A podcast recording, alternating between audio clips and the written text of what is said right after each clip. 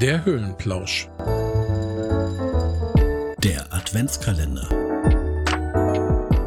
Guten Morgen, Kurbel. Ja, guten Morgen, Chris. Ich habe es ja gestern schon mal kurz angedeutet bei unserer Ecknock-Folge, dass das ja ein Teil unserer Heiligabend-Tradition ist. Und ich denke jetzt zwei Tage vorher, lass uns doch mal darüber sprechen, wie der Heiligabend bei euch so abläuft, wie er bei uns abläuft oder unsere Kindheitserinnerungen.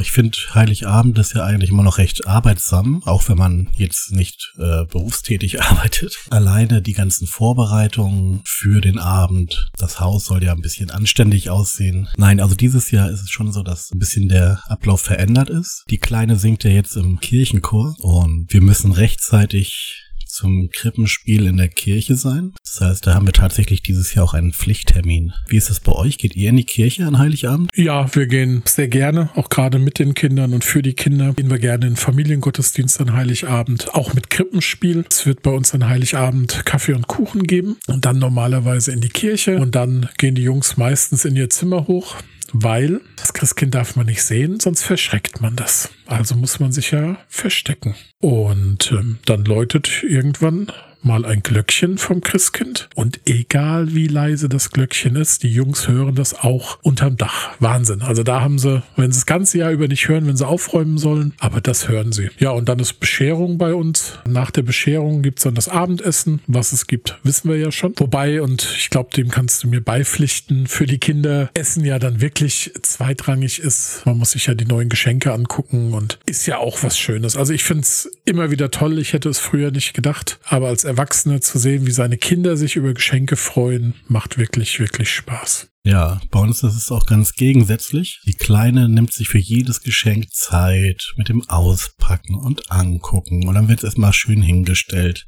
Und bei der Großen ist so nach zwei Minuten alles geöffnet und in einem Riesenberg Papier verschwunden, das Kind. Ah, okay, das machen wir zum Beispiel anders. Wir machen Geschenk für Geschenk wirklich auf. Also die Kinder holen die Geschenke, geben es jemandem und dann wird gemeinsam ausgepackt, also wird ausgepackt und wird dann gemeinsam geguckt, wird gezeigt und dann geht's weiter. Und ich starte eigentlich immer gerne mit einem Weihnachtsbrunch morgens was so ein bisschen gemütlich in den Tag starten. Ein paar Leckereien, nicht so 0815. Ja, deswegen Abendessen ist dann tatsächlich ja, fällt ja in so eine Zeit, wo dann wahrscheinlich nicht alle am Tisch sitzen und wäre natürlich schön, aber. Ja, aber da muss man auch das Verständnis für aufbringen, tatsächlich. Irgendwer hilft dir dann noch hier beim Aufbauen, da beim Auspacken, da was vorlesen. Also da ist Essen ja für alle so ein bisschen zweitrangig. Außer für mich. Ich nehme mir die Zeit. Ja, Kurbel, wie war das denn in deiner Kindheit mit Heiligabend? War der Ablauf ähnlich oder gibt es da noch besondere oder bestimmte Erinnerungen, die du vielleicht hast und uns mitteilen möchtest? Hm, unterschiedlich. Hm, eine Zeit lang haben wir bei der Schwiegeroma mitgefeiert. Da war immer so richtig äh, großes Weihnachts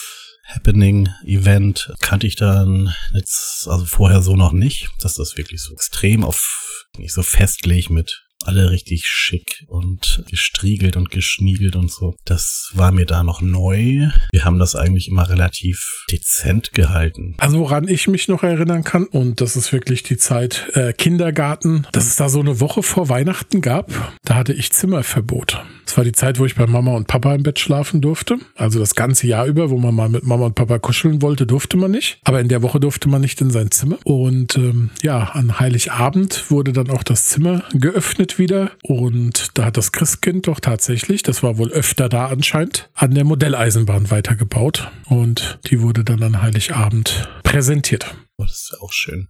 Ich glaube, mein schönstes Weihnachten als Kind war als der, das Jahr, als der Game Boy veröffentlicht wurde. Den habe ich nämlich bekommen mit dem Spiel Tetris. Noch immer packe ich den Einkaufswagen beim Einkaufen, als würde ich noch eine Runde Tetris spielen. Da passt alles perfekt ineinander. Ja, ihr Lieben, so viel zu unserem Heiligabendablauf und unsere Kindheitserinnerung an Heiligabend. Wenn ihr uns an euren Erinnerungen teilhaben wollt, poste das gerne in unseren Social Media Kanälen und einen schönen Tag. Genießt eure Weihnachtsvorbereitungen und ja, schreibt gerne, wie es bei euch so aussieht. Auf allen bekannten Kanälen. Liebe Leute. Schluss für heute keine Sorgen. Wir hören uns morgen.